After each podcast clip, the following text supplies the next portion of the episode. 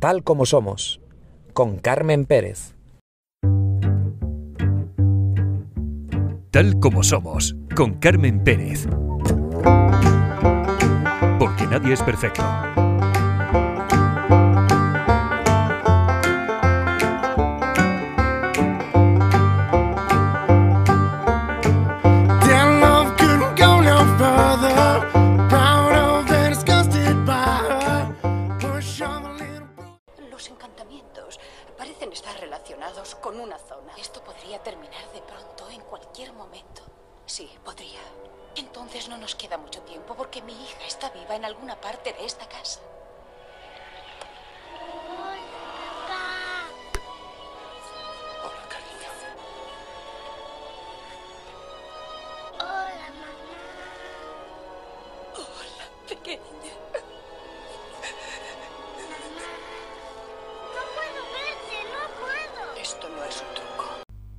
Pues no, parece que no es un truco. Y es que a veces lo sobrenatural se entrelaza con la creación cinematográfica. Escuchamos la secuencia de la película Postergate, una película de 1982 con unas icónicas palabras. ¿Las recuerdan? Ya están aquí. Y es que, igual que esta escalofriante película, numerosos rodajes han sido testigos de eventos inexplicables que van más allá de la pantalla. En este episodio vamos a hablar sobre esas películas que están rodeadas de rumores y anécdotas sobre eventos extraños. Vamos a hablar de este tema con el escritor y guionista Rubén del Pino eh, López. Así que prepárense para adentrarse en el lado más oscuro de Hollywood. Y como les comento siempre, conocido ya el tema que vamos a tratar en este episodio, solo me queda decir que comenzamos. Y también me gusta decirles gracias, gracias por acompañarnos cada semana aquí en Tal como Somos. Vamos allá. Eh, se los comentaba, vamos a hablar de esas películas que han estado rodeadas de rumores y anécdotas eh, sobre eventos extraños o inexplicables durante su rodaje. Y tenemos para ello, ya es la segunda vez que está con nosotros y encantados de tenerles de nuevo aquí en Tal Como Somos, a Rubén del Pino López, que es escritor, guionista, y como les dije la vez que estuvo, tiene su propio canal, La Paradoja Literaria, que invitamos a todas aquellas personas que tengan curiosidad que, que lo visiten, aparte de eh, su página también en, en redes. Pero bueno, vamos a saludarlo ya. Rubén, ¿qué tal? ¿Cómo estás? Hola, muy bien. Hola, Carmen. Encantado, como decía hace un momentito, de tenerte de nuevo por aquí. Y hoy tenemos un tema apasionante que tiene que ver con el, con el cine, eso que nos apasiona también a los dos mucho. Y seguro que a los oyentes eh, habrán escuchado hablar de esas películas ¿no? que, que están rodeadas de, de anécdotas, pero en este caso anécdotas un poquito eh, llevadas a, al misterio, ¿verdad, Rubén? Eh, sí, eh, el cine está rodeado siempre de un halo de misterio, tanto en los rodajes, porque ya sabemos que el cine es todo mentira, pero a veces la realidad traspasa la frontera y se convierte una película de terror, se convierte en una verdadera pesadilla, tanto para los directores, integrantes del, del casting, incluso mm, crea su propia leyenda. Algunas películas, no solamente las de terror, sin, por el rodaje y por todo lo que conlleva después el mundo alrededor de ellas y que llenan titulares además.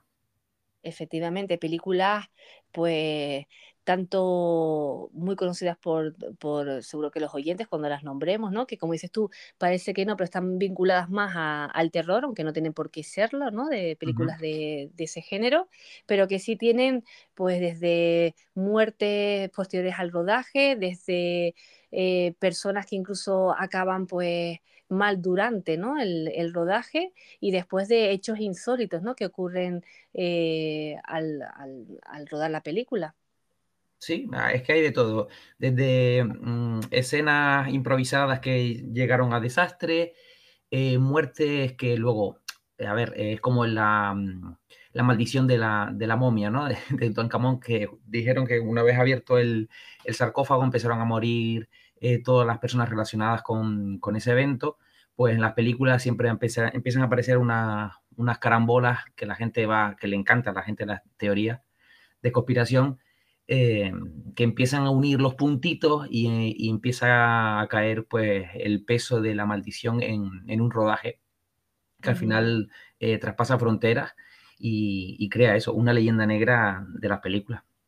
Sí, como por ejemplo lo que comentábamos el otro día, que fue algo que fue puro marketing, ¿no? Lo del proyecto de Burja de, Sí. de Blair, que aún así ocurrieron cosas en el rodaje, pero a veces hay películas que sí les encanta rodearse de ese aura, ¿no? Para a la hora de promocionarlas saben que les va a ser rentable, pero en este caso no, hay películas que realmente todavía está por eh, explicar si es cierto o no, pero sí que sus protagonistas cuentan de hechos insólitos que han ocurrido en esos rodajes. Por ejemplo, no sé, dime una de las películas. Yo las tengo, la hemos comentado antes de entrar, pero son películas conocidas. Por ejemplo, Rubén. Eh, pues mira, lo, lo estuvimos hablando también de la Pasión de Cristo. Sí. Ahí en un momento que, claro, eh, cuando están todo el equipo, que son meses de rodaje, eh, son muchísimas horas, los equipos están bastante implicados y están cansados también de, de horas y horas de, de grabación. Y luego, y si la temática también es un poco así, no paranormal, pero en este caso, por ejemplo, religiosa, como fue la película de La Pasión de Cristo de Mel Gibson, donde tiene un peso muy importante la, la religión, eh, pues mm, gente del rodaje eh, pensó que la película estaba maldita o que empezaron a sentir extrañas visiones o durante el- justamente las escenas de, de Jim Cassavell, que interpretaba a Jesucristo en esta película, ¿vale? Eh, ocurrió de todo en, en la, en la peli. O sea, este hombre sobrevivió mm, como si fuese el mismo Jesucristo porque le cayó un rayo durante una de las escenas que estaba grabando en el, en el Sermón de la Montaña. eh, recibió un impacto de un rayo. O sea, el- eh, miramos, el- ya solamente hay que ver las posibilidades que hay que te caiga un rayo, Sí. ¿vale? Eh, para que te ocurra justamente en medio de un rodaje. No, y como bien dice, le pasó de todo. Creo que incluso después de la película se volvió más religioso que nunca, ¿no? Sí, sí, sí, yo creo que ahí ya le cambió el chip y le cambió también la, la- la interpretación, no solamente por las cosas que le ocurrieron, sino porque se metió tanto en el papel que, que de hecho, mm, esto ya fuera de, de las cosas Sí. paranormales, él realmente quería que, que lo trataran mal durante parte del, del rodaje el equipo, para que fuera así, fueran despectivos con él, como lo hicieron eh, los hebreos con, con Jesucristo. ¿vale? Eh, y entonces él quería sentir esa presión y ese malestar durante todo el rodaje, se metió muchísimo en el papel, es un, la verdad es que es un actor del, del método Ujú. y, y le hacían de todo al pobre hombre. Sí, no, es lo que comentas ahora, son actores de- del método que muchas veces eh, acaban mal, ¿sabes? Se meten tanto en el papel Sí, que tienen después que recibir hasta incluso eh, terapia eh, psicológica porque eh, les cuesta, ¿no? Salir del, del personaje, ¿no? sí, sí, hay gente que se queda ahí en ese personaje durante años y a él le, mm, a ver, le, le valió el reconocimiento internacional por, por ese, por ese papel. Yo creo que es una película excelente, aparte de lo que luego es el personaje de, de Mel Gibson en sí como director y como, y como levantador de ampollas en el mundo de Hollywood, ¿vale? Porque también ha tenido sus más y sus menos con, eh, con, la, con las leyes. Pero bueno, yo creo que sí, que a, a él le vino más bien que mal, aunque él se quedó también un poquito, un poquito trastocado, Jim Cassavell. Sí, te has tocado y aparte, bueno, la película, eh, bueno, eh, saben que fue bastante criticada, ¿no? Eh, muy, que eso es lo, lo que le valió la, la promoción que tuvo también, un tema, como dice, el tema religioso muy delicado, ¿no? Tratado de una forma Sí. diferente, pero bueno, que a él le valió ese reconocimiento y bueno, y la película, eh, para que le guste la temática o no, pues una, una película eh, que está bien, ¿no? Que Sí, luego hay de película. de rodar también. Sí, sí, sí, complicada, complicada. Luego hay otra película que está, vamos a saltar unos cuantas décadas atrás en el pasado, que es una película que poca gente a lo mejor conoce, que es una película que se llama El Conquistador de 1956, Ujú. ¿vale?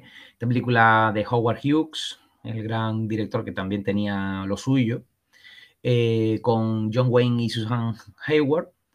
Eh, esta película, mm, ahí está la, la leyenda, o bueno, hay datos, contrastados, que 220 miembros del equipo, ¿vale? Entre actores y técnicos, de los 220, 91 habían contraído cáncer. eh, 91. en esa película. La verdad es que la estadística es muy, muy, muy alta. No, no, demasiado alta. 91 Demasiado alta. eh, personas es tremendo. Sí, sí, sí. Eh, ¿Qué pasó? Pues claro, todo el mundo dice, bueno, la maldición de una película. Aquí en este caso no tiene nada que ver con tema religioso ni, ni paranormal. La película es una película de, de época. La película la grabaron en, en un campo, ¿vale? En. Nevada, en Yucca Flat, donde luego se comprobó que mm, habían hecho eh, pruebas atómicas. Entonces, probablemente durante el rodaje lo- la radiación era demasiado alta y contrajeron la enfermedad por la radioactividad. Mm, Y Me imagino que aquellas personas con, eh, con más probabilidades, a lo mejor por el sistema inmune, ¿no? Que, efectivamente, que- efectivamente. que tenían más mm, papeletas, ¿no? Para tocarle esa, la enfermedad, ¿no? Eh, pero bueno, que igualmente, eh, imagínate, ¿no? Mm, Para recordar esa película, pues eh, me coge de sorpresa, Rubén, mm, seguramente a los oyentes también, pero una película que, que sí había escuchado hablar de ella, pero ese, ese, ese dato que nos das lo desconocía. Sí, además es que la gente cuando empieza a unir, empieza a unir puntos y dice, la estadística, esto es, mu- sobre todo la gente que trabaja en seguros, eh, Ujú. tanto de accidentes, de coches, de aviones y tal, eh, les encantan las matemáticas, las estadísticas. Entonces tú ves que la probabilidad que ocurra ese evento en un equipo tan reducido como 220 personas que han trabajado en un solo proyecto, tiene que haber algo detrás de ello. Entonces, lo primero a veces eh, es pensar en las cosas eh, lógicas. Y años más tarde, casi en el- los años 70 y algo, se descubrió que ese sitio había sido de pruebas nucleares, pues, y por mm, consecuencia, la Bueno, para ellos fue una maldición, Sí. igualmente, ¿no? igualmente, El correcto. hecho de haber rodado esa, esa película. Mm, Pues mira, nos quedamos con, con ese dato. Y bueno, películas muchas, porque a mí, yo te voy a nombrar esta, porque a mí es que es Sí. una película que lo comentamos también la otra vez, que a ti te da creo que bastante miedo, incluso cuando leíste el libro, Sí, la del exorcista. sí, esa también, la del exorcista, bueno, es que también te digo, la sugestión en, en la película es bastante potente, eh, son horas y horas de, de grabación. Ahí la pobre actriz, la Linda Blair, fue la, Ujú. creo que la que lo mejor, lo, lo- perdón, lo peor pasó, lo que peor pasó. Y Sí, bueno, pasaron por lo, por lo que estuve leyendo, investigando, bueno, que todavía, como comentábamos, hay que contrastarlo, ¿no? Pero bueno, que, que siempre hay algo, ¿no? Se suele decir de verdad, ¿no? O cuando el río suena porque agua lleva. sí, Y eh, eso sí que está, que sí está demostrado que hubieron incendios en el set de rodaje. hubo incendio en el rodaje, hubieron- tuvieron que parar varias, varias semanas. eh, luego murieron hasta casi nueve personas eh, del equipo en Ujú. circunstancias que no se pudieron esclarecer. Y Lesiones inexplicables también entre miembros del elenco. Eh, Efectivamente. Eh, eh, hubo un momento que tuvieron que traer incluso a un, a un cura para poder hacer eh, bendecir a los actores y el equipo técnico al comienzo de cada jornada de trabajo.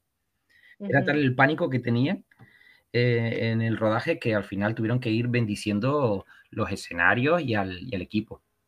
Claro, fue una película que se estrenó en 1973. Claro, la mentalidad, el hecho de tratar un tema tan delicado, ¿no? Como dices tú, la sugestión. Y aparte, bueno, es que ya, si fallecieron nueve personas, había lesiones inexplicables y encima incendios en el set de rodaje, pues Sí. es para pensárselo hasta uno, ¿no? Mismo que puede ser bastante escéptica, que igualmente te puede, puedes llegar a pensar cualquier cosa. Correcto, además, e incluso no solamente gente directamente implicada, sino ya de segundo grado, porque también murieron familiares de los protagonistas de la película, ¿sabes? Eh, y, su- y tu- tu- tuvieron algunos a- incluso accidentes. Eh, Bueno, espero que por estar hablando de ella no, no pase no, nada, no, hay que tocar madera, hay que tocar madera. Eh, es evidente que cuanto más gente trabaja en un proyecto, hay muchas más probabilidades que ocurran muertes cercanas, ya sean por accidentes, porque al final esto es tema de probabilidad, pero eh, el productor de la cinta aseguró que es como si alguna fuerza maligna no quería que esa película se terminara y que se proyectara y, y al final es una leyenda negra que tiene, además de, Sí, porque al final se proyectó, tuvo bastante éxito, es una película conocida por muchos, una gran película, eh, ahí con más Boncido. Sí, correcto. Eh, y bueno, yo digo más Boncido porque bueno, tuvo la, la gran fortuna de, de poder coincidir en un momento dado con él, en paz descanse ya que no está entre nosotros, ¿no? Mm. Pero que sí que fue bastante, bueno, eh, estuvo bien esa coincidencia. Y, y nada, y ahí está, y con esa banda sonora que también la mencionamos en la vez anterior que hablamos, eh, que bueno, que va muy acorde con, con la película. Correcto. Hablando de, ya que vamos a enlazar, si te parece bien, de muertes prematuras y de eh, personas que murieron, ¿no? Tras eh, hacer la película, ¿no? La de Postergate también. Sí, ese también tuvo bastante, bastante tema. Una película también, porque se puso el terror así paranormal, se puso de moda en los años 70, o sea, el, eh, junto con La Profecía Ujú. y el, y el Exorcista en los años 70 fue el, el momento. Sí, es verdad que me acabo de saltar, eh, Rubén, perdona, que me acabo de saltar porque es verdad que Postergate es del 82 y la profecía es mucho antes. Es mucho antes, sí. Pero, 86. pero en los 70-80 empezaron, el mundo satánico tuvo un boom en el mundo hollywoodiense, porque a, a raíz de eso, a ver, no es exactamente un evento que esté relacionado con la película, la de La Semilla del Diablo, la de Rosemary Baby, del 68, que estaba dirigida por Roman Polanski. Eh, está, él estaba medio metido, decían también que estaba metido pues, en una secta medio satánica, que la élite de Hollywood se reunía para hacer fiestas con ouijas y medio jugaban de, eh, en broma con ello, pero el destino mm, quiso que mientras él estaba grabando La Semilla del Diablo en Reino Unido, eh, su mujer, Sharon Tate, eh, fuera asesinada por Charles Manson, que era, un, como todo el mundo sabe, un psicópata que con su pequeña secta de seguidores habían, se habían colado en la casa de, de Polanski y, bueno, y asesinaron a su mujer y a, y a varios invitados y amigos que tenían allí. No está relacionado justamente con, con el rodaje de la película en sí, pero fue un hecho bastante controvertido y muy mediático. Y creo que potenció muchísimo más también lo que es la marca de, de- de las películas satánicas y del, y del mal en el Hollywood de, los de los 70.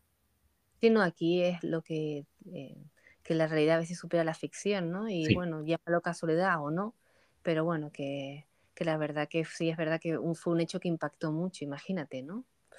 Y luego, gracias a Dios, el, eh, Quentin Tarantino hizo una reversión del, Sí. de, de la realidad y le dio un- una pequeña vuelta de tuerca, sacando uno, Érase una vez en Hollywood.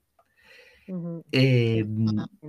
La verdad que, que te pones a hablar, ¿no? De las películas y demás, todas esas historias, ¿no? Que hay, ¿no? De, de detrás, de todo lo que, porque al final, ahora sí, comentándolo contigo, ¿no? Eh, y seguramente los oyentes, pues también se habrán hecho, pues, esa pregunta, ¿no? Son muchas, bueno, más antiguamente, ¿no? Muchas horas compartiendo de rodaje, ¿no? Y, Sí. y puede pasar tantas cosas eh, la preparación también que llevan los actores, ¿no? Y más en aquella época, ¿no? Era esa preparación eh, de, de- de- de vivir prácticamente para, para el rodaje, ¿no? Sí, sobre todo porque eran, casualmente todas estas cosas ocurren con grandes estrellas, que son las que se meten en los personajes, eh, son súper comprometidos con, con su trabajo, directores que también están un poquito, eh, presionan demasiado al, al equipo también y ese, ese nivel de psicosis que puede llegar a tener el, el reparto, pues yo creo que traspasa y el- al final ocurren accidentes, desgracias que yo creo que te- tienen mucho que ver también eh, con las horas de, de trabajo y el cansancio. Efectivamente, ahí quería llegar, ¿no? Es que al final es tu vida dedicada a eso, comer, comes mal, eh, pocas horas de sueño, ¿sabes? El no ver a tus seres queridos también influye, ¿sabes? Sí. Una vida de, sí, de, de, de prisas, ¿no? Y al mismo tiempo de desconexión del- de la realidad. Vives para tu papel, ¿no? Para tu personaje. Mm. Correcto. Otra película que también hablando que comenté antes, que estaba también en la misma época, es la de La Profecía, Mm. de, que interpretó también Gre- Gregory Peck. eh, en relación al pobre Jim Castle que le alcanzó un rayo, pues Gregory Peck le alcanzó un rayo, pero mientras viajaba en el avión, que iba eh, que iba de viaje para comenzar el rodaje y nada mejor que, de, que acto de recibimiento que un rayo alcanzara su avión. No le pasó nada, evidentemente, porque llegó al rodaje, grabó la película. Y, Pero bueno, imagínate la situación, ¿no? De él, digo, Dios mío, ¿sabes? Que lo difícil, ¿no? Que te, que te llega a impactar un rayo, en este caso en el avión, pero igualmente es para pensártelo si tienes que participar en una, en una película o no, ¿no? En este caso, pues la película trataba sobre el anticristo. Sí, es que eh, esta película tiene mucho que ver con los aviones, porque incluso el, un guionista de la peli Ujú. hizo el mismo trayecto días más tarde y fue alcanzado otra vez por otro rayo. O sea, que parecía como que Dios mismo quería que esa película, de alguna manera, na- no quería que el niño eh, naciera, el, el niño del anticristo naciera o se rodara esa película. Es una cosa eh, descabellada, pero bueno, a la gente le encantaba después las teorías. Y, pero es que hubo también un accidente de coche en el que viajaban la mujer y los hijos del piloto de otro avión. Eh, luego el grupo terrorista del IRA atentó contra una estación de metro situada cerquita del hotel que frecuentaba el, el equipo de la película. Eh, uno de los técnicos de efectos especiales tuvo un accidente de coche con su novia, que murió decapitada, que casualmente también en la película se ve una decapitación. Entonces hay de, hay de todo un poco. Pues mira, son datos, son datos que, que te digo, conocí algunos, Rubén, pero estos no. Y digo, y es para pensárselo, es verdad. Sabes que son muchos hechos, ¿vale? Que son muchos días de rodaje que pueden a- a- para- eh, pasar muchos acontecimientos. Evidentemente, que la historia. Pero son bastante dramáticos, ¿no? Y que impactan, ¿no? Como los rayos en el avión. Sí, sí, sí. Richard Donner estaba ya con, con ganas de terminar la película, que se estrenara y pasar a otro proyecto porque se la Lógico. vio y se la deseó para poder terminar eso. Bueno, y después de la profecía, lo que mencionamos también antes, la de Postergate también, que es una película que muy, de la que se habló mucho, sobre todo por el desenlace de muchos protagonistas después del rodaje. Sí, porque una de las hermanas mm, pequeñas, bueno, eh, la, la protagonista, eran, eran dos hermanas, pues tenían que, siempre tienes que eh, intercambiar, cuando son menores de edad, pues no pueden estar tantas horas de rodaje y se suelen utilizar gemelos o hermanos. Y una de ellas, pues, mm, poco tiempo después del estreno, eh, parece ser que había sido, eh, creo que fue asesinada, estrangulada, o sea, mm, fue algún accidente o fue, no sé si fue un ataque, exactamente no sé exactamente qué pasó, Ujú, y, y murió, ¿vale? Y también en, en la segunda parte, incluso de Poltergeist, también, uno de los actores sufrieron mu- muertes repentinas, e incluso el que interpretaba, creo que era un sacerdote, fue ingresado pocas semanas después de terminar el rodaje de la segunda parte y casi fue detectarle un cáncer y, y morir fulminantemente, o sea, le dieron semanas de vida. O sea, también esa película está llena de, de misterio, ¿eh? Es que para pensarse grabar películas de estas características, yo creo que no sé si se grabó alguna después, que seguro que sí, porque se han hecho un montón de las que mencionamos el otro día, ¿no? Sí, Pero bueno, yo eh, seguro que estos eh, directores, pues después de estas situaciones, pues tardaron en rodar eh, películas eh, similares, ¿no? Bueno, pero todo, como dices tú, también eh, es por épocas. Después hay películas que ya no tratan tanto de esta temática, pero sí también eh, hay muertes de por medio, sobre todo eh, como la que me viene a la cabeza, que también lo hemos comentado, y, y- y como la, lo de el hijo de Bruce Lee. correcto. Sí, el Brandon Lee. Pues sí, esa es una de las películas que mm, también tampoco es un- no es una gran película, en- a mí personalmente. Una vez vista el revisionado, ves que, bueno, es más o menos flojilla, tiene su estética, tuvo su impacto visual, pero realmente lo que ha movido a la película y ha, perdurado en el tiempo es la leyenda de, de qué fue realmente qué le pasó a Brandon Lee. Bueno, además de que su padre también murió en extrañas circunstancias, Bruce Lee, no se sabe si era una, eh, fue una aspirina, si fue un golpe, si fue tal. Bueno, se ha llegado a, a incluso comentarlo el tema de por una enfermedad, ¿no? No sé ahora mismo que debería investigar, discúlpenme, cuando lo averigüe lo pondré bien. El tema de por tomar demasiado líquido, ¿no? Creo que Sí. También. Eh, Sí. otros decían que era eran mafias chinas, que estaban en contra de él por intentar eh, abrir las artes marciales a, al, al Occidente, o sea, hay Maravilloso, eso sí. miles de es verdad teorías, que, miles de teorías. Bruce Lee es maravilloso, ¿no? Un actor de también, bueno, que, que lanzó lo de las artes marciales y una persona también, pues, que de método a su manera, ¿no? Una persona preparada y que triste, ¿no? Si llega a conocer que su hijo iba a fallecer en una película, ¿no? Como le pasó a él. Correcto. Y lo de que pasó a Brandon Lee, pues mira, ha pasado recientemente en Hollywood con otra película que fue la de, mm, a ver si me acuerdo, del actor de... eh, ay, ay, ay, se me ha ido, se me ha ido el santo al cielo. Sí, sé cuál dice. Que, que, bueno, vamos a empezar con esto, ahora, ahora, ahora sí se me viene a la, a la cabeza. Eh, porque lo que pasó con Brandon Lee, pues eso, pues había una escena en la que eh, su personaje estaba en una sala y mm, el grupo, un grupo mafioso pues disparaba, mm, vaciaba todo un cargador de, de armas automáticas eh, sobre él.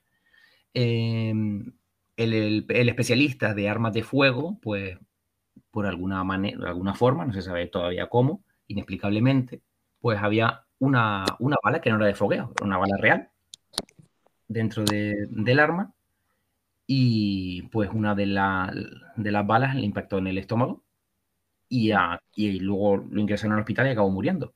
De hecho, el, y esa escena se, man- se mantuvo en el rodaje, esa escena está, evidentemente, cuando él cae al suelo, que está en la película, eh, él le ha recibido una bala real.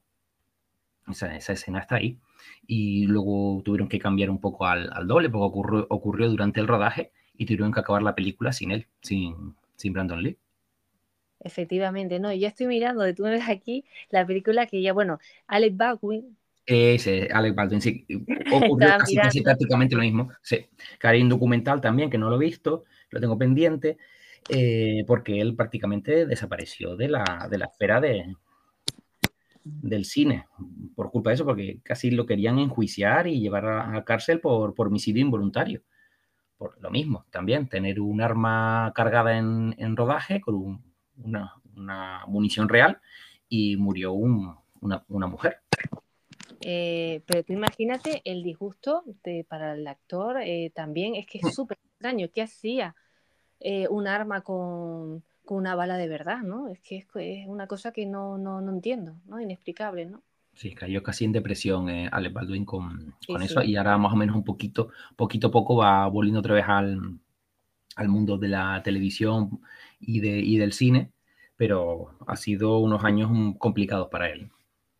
Sí, pues te digo, imagínate, ¿no? El hecho de que está rodando y de repente, pues, que pase eso, ¿no? Eh, tanto para las familiares de, de- de la fotógrafa como para, para Sí, el, él mismo. ¿no? No creo que él quisiera, pues, matar a, a nadie, ¿no? Pero es verdad que esas cosas, eh, por desgracia, suelen pasar. Ya lo hemos visto aquí en el cuerpo, en esta película, ¿no? Que se cuelan armas de, de verdad, ¿no? Cuando no debería ser así. Y no sé, eh, películas, bueno, yo hay una película que tengo aquí apuntada, eh, que la ponen como los tres chiflados, pero creo que es la película, la de tres solteros y un biberón, ¿puede ser? Mm, No sé No si... tiene nada que ver una con la otra, me da que no. Yo es que estaba mirando y es verdad que está esa y no, pero no tiene que ver, no tiene que ver. No, en la de los tres chiflados, bueno, creo que se han hecho varias versiones, porque creo que sacaron una incluso ahora ya en los años 2000 y algo, pero exactamente no sé cuál es la que me estabas comentando. Sí, yo creo que ahí es como mezclado. Yo he visto los tres. Hay una que es la de tres biberones y un sol, no, tres solteros Sí. y un biberón, Sí, que sí, creo que en el rodaje sí, y esta es otra que son los tres chiflados que la vi porque estuve investigando por aquí. Larry Fan, Larry Finn. eh, Ah, la de, la de tres, señor- eh, tres hombres y un biberón es la que decían que había un, como una imagen, un poltergeist que estaba en el... efectivamente. Que se veía en una de las secuencias, como detrás de las cortinas, una imagen.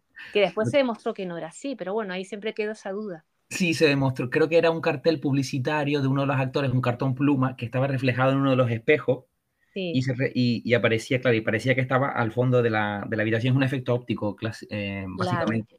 Pero sí. claro, allí nadie quiso desmentir nada y si esto funciona para la promoción de la película, incluso para que se mantenga por ahí eh, viva y la gente quiera ir eh, alquilando la película y viéndola, pues mira, mejor que mejor. El director no va a decir nada. Claro, es como lo que pasó con lo del proyecto de la bruja de Blair. Sí. Y bueno, y una película que, bueno, que seguro que muchos de los oyentes han visto, ¿no? es la de Stanley Kubrick, la del Resplandor. Ahí Correcto. también, ahí también se supone que, han- que pasaron cosas, no sé si tú eh, averiguaste alguna cosa en ese sentido, pero sí estuve mirando y también hubieron como actividades paranormales durante el rodaje también. Eh, pues esa, el que sé que Stanley Kubrick era un director bastante peculiar, bastante. lle- llevaba al límite a, a su reparto, eh, a la pobre eh, actriz protagonista, le- la dejó casi para el, para el manicomio. O sea, a Shelley Duvall eh, la volvió loquísima. Le hizo repetir una escena casi como 30 o 40 veces para que llegara a, a ese límite y, y romperle el- la barrera mental y desestabilizarla porque es lo que él buscaba. Entonces era un poco, ahora mismo ese hombre estaría, Stanley Kubrick, probablemente tendría más, de, más denuncias que, que nadie. Pero sí, entonces aquí, em, ¿qué era Aquí lo exactamente? que se comenta, ¿El eh, sobre todo aquí lo que se rumoreó fue el hotel donde se filmó la, la película. Dice que sí que tenía una serie de, una historia eh, de actividad paranormal ya detrás, ¿no? Quizás por eso también pues fue utilizado, ¿no? Pero bueno, que tampoco comentan que pasara nada extraño, ¿no? En el rodaje no, no te especifican nada, pero que sí mencionan que el hotel donde se filmó sí tenía esa, esa actividad paranormal, o eso es lo que comentaban. Sí, y querían que no se... Creo que incluso el hotel después eh, tuvo, un acci- eh, algún percance, tuvieron que cambiarle el nombre, no, no estoy seguro del, todo. Puede ser, puede ser que sea así. Y bueno, y son algunas de las películas. Yo no sé si, bueno, yo soy de las que estuve así eh, mirando, ¿no? Que tenían esa, esa, ese, ¿no? Ese estado así de, de, de historias inexplicables, ¿no? Pero no sé si tú alguna más tienes por ahí, eh, Rubén. Eh, bueno, eh, luego los actores que han muerto mm, muy poco después de, las películas, de la película, en este caso pudo ser como, no, a lo mejor no es nada directo, ¿no? Es una, un- algo indirecto. Por ejemplo, Rebelde sin causa, en el que James Dean, que fue su, su tercera película creo que era, y fue la última que hizo, murió después de un accidente de coche. Efectivamente. Se hizo bastante famosa después la película porque era la última película de, de James Dean. Eh, también la película del, del Joker, de Batman, donde murió Heath Ledger también, que no tenía nada que ver con el rodaje, sino simplemente porque estaba en una depresión bastante profunda y acabó muriendo. Y luego le dieron el Oscar póstumo eh, al, al- actor. Eh, otra, por ejemplo, que esta sí fue un rodaje bastante complicado, eh, fue en los límites de la realidad, el Twilight Zone de. Movie. Era una película que era un homenaje a la, a la serie de los 50, 60, así de fenómenos paranormales y de, y de ciencia ficción, ¿vale? Que estaba dirigida por, por John Landis, que es el que hizo también eh, Hombre Lobo Americano en, en Londres, eh, y estaba producida por Steven Spielberg. Eh, esta película tuvo un, bastante, un accidente bastante sonado, porque había una, una escena que tenían que grabar de, de madrugada con un helicóptero que sobrevolaba como, un- como en un lago. Era una película que estaba basada en, que estaba en el escenario de Vietnam. Y, y tenían que rodar con niños. Entonces, además de que se estaban saltando algunas normas de, de seguridad y de, y de riesgos laborales, pues se le contrató como extra a los niños mm, pasando del sindicato de actores. Y el problema fue que dentro del lago se supone que estaba el actor con uno de los, con uno de los niños que estaban rescatando y el helicóptero venía a, recogerle. Pues el, el piloto hizo una maniobra un poco complicada, que incluso era excombatiente de Vietnam, o sea, que él, era piloto pro- profesional, pero no había trabajado nunca en cine. Pues hubieron un par de explosiones en, controladas que estaban en el rodaje. El piloto hizo una maniobra un poco complicada y el helicóptero cayó al, al- al lago, al, al agua. Y una de las aspas del helicóptero, pues al final acabó matando y decapitando a uno de los. a- al actor. Tremendo, Rubén, lo que cuentas. y eso fue un accidente que intentaron ocultar bastante, intentaron ocultar bastante porque se habían saltado muchísimas normas mínimas de seguridad y incluso se fue a juicio, Steven Spielberg no eh, dijo que no estaba ese día en el rodaje, eh, quiso desvincularse completamente de, de esa película y John Landis creo que al final tuvo que ir a, ir a juicio, pagar una multa y bueno, como al final como tienes contactos, na- aquí nadie fue a la cárcel y todo el mundo siguió con lo Sí, suyo. de algo que como bien comentas no se menciona mucho, Sí, que está ahí y es un hecho bastante dramático eh, y que bueno, que, que parece sacado de cualquier tipo de película, ¿no? Que parece que no, sí, que no es a- un hecho real, ¿no? Que lo cuentan y parece que fue parte de la ficción, ¿no? Que no pasó realmente, ¿no? Pero bueno, sí, como dices eh, tú, tuvieron, tuvieron su juicio civil ujú, Eh, luego Steven Spielberg ya no quiso saber nada más de John Landis, dijo Ujú. hasta aquí, hasta aquí llegamos.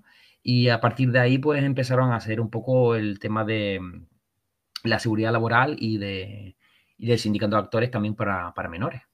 Ya, sí, bueno, basta que pasen este tipo de cosas para que se tomen medidas, ¿no? En, Sí. tanto en el cine como en otras facetas, ¿no? De, en otro, en otros trabajos también.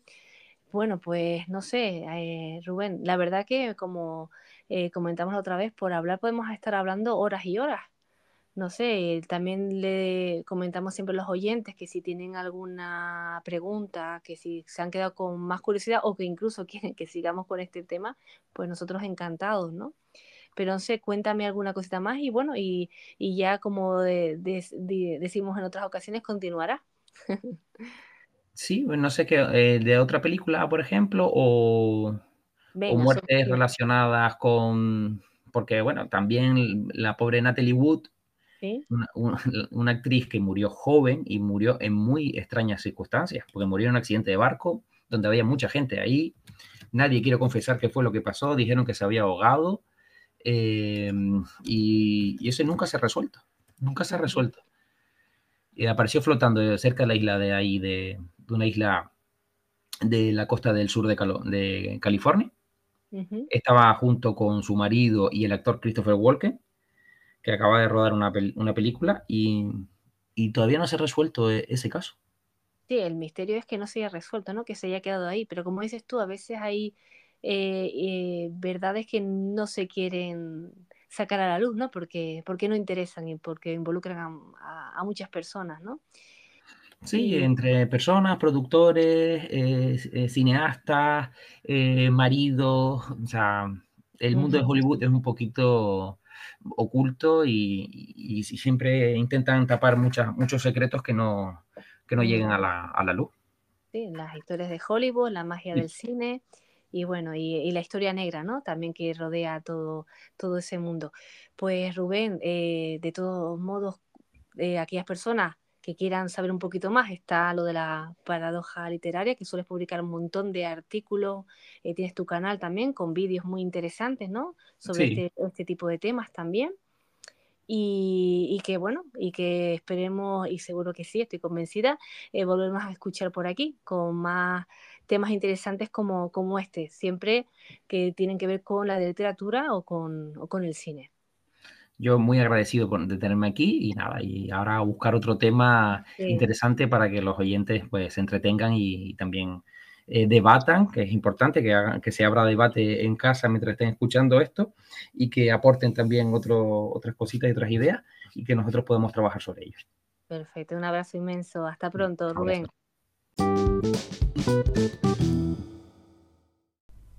Y llegados a este punto es el momento de decirles hasta pronto. Y en esta ocasión eh, vamos a terminar este episodio con una eh, reflexión que dice lo siguiente. Recuerda, la valentía no radica en la ausencia de miedo, sino en la voluntad de enfrentarlo. Al final del día, abrazar nuestras imperfecciones y superar nuestros temores nos permite brillar con autenticidad.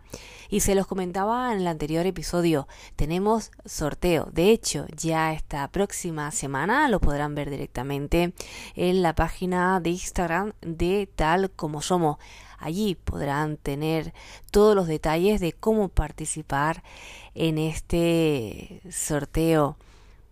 Y la canción elegida para terminar el episodio viene de la banda de hard rock Mr. B, una banda fundada en la ciudad de Los Ángeles en 1988.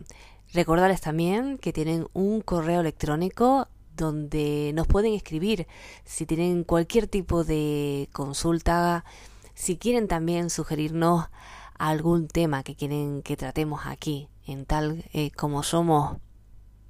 Gracias, gracias por acompañarnos, gracias por estar ahí al otro lado de las ondas.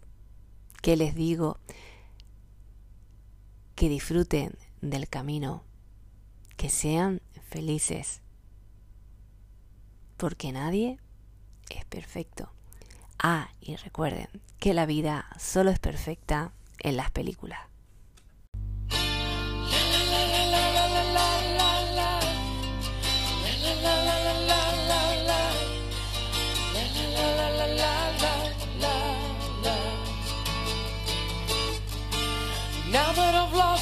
Everything to you, you say you wanna start something new. And it's breaking my heart you're leaving. Baby, I'm grieving. But if you wanna leave, take good care. Hope you have a lot of nice things to wear. But then a lot of nice things turn bad out there.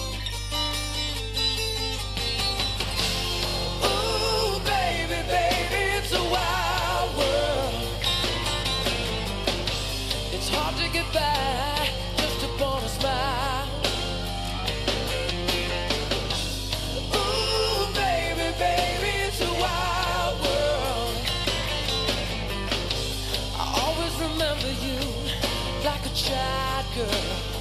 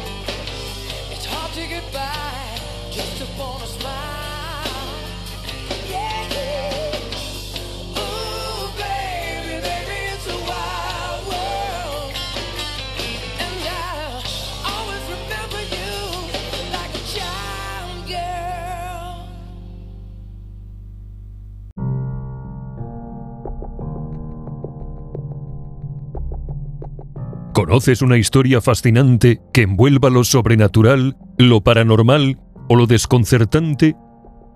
Nos encantaría escucharla y compartirla con el mundo. Envíanos un email al correo electrónico tal como somos carmenperez@gmail.com.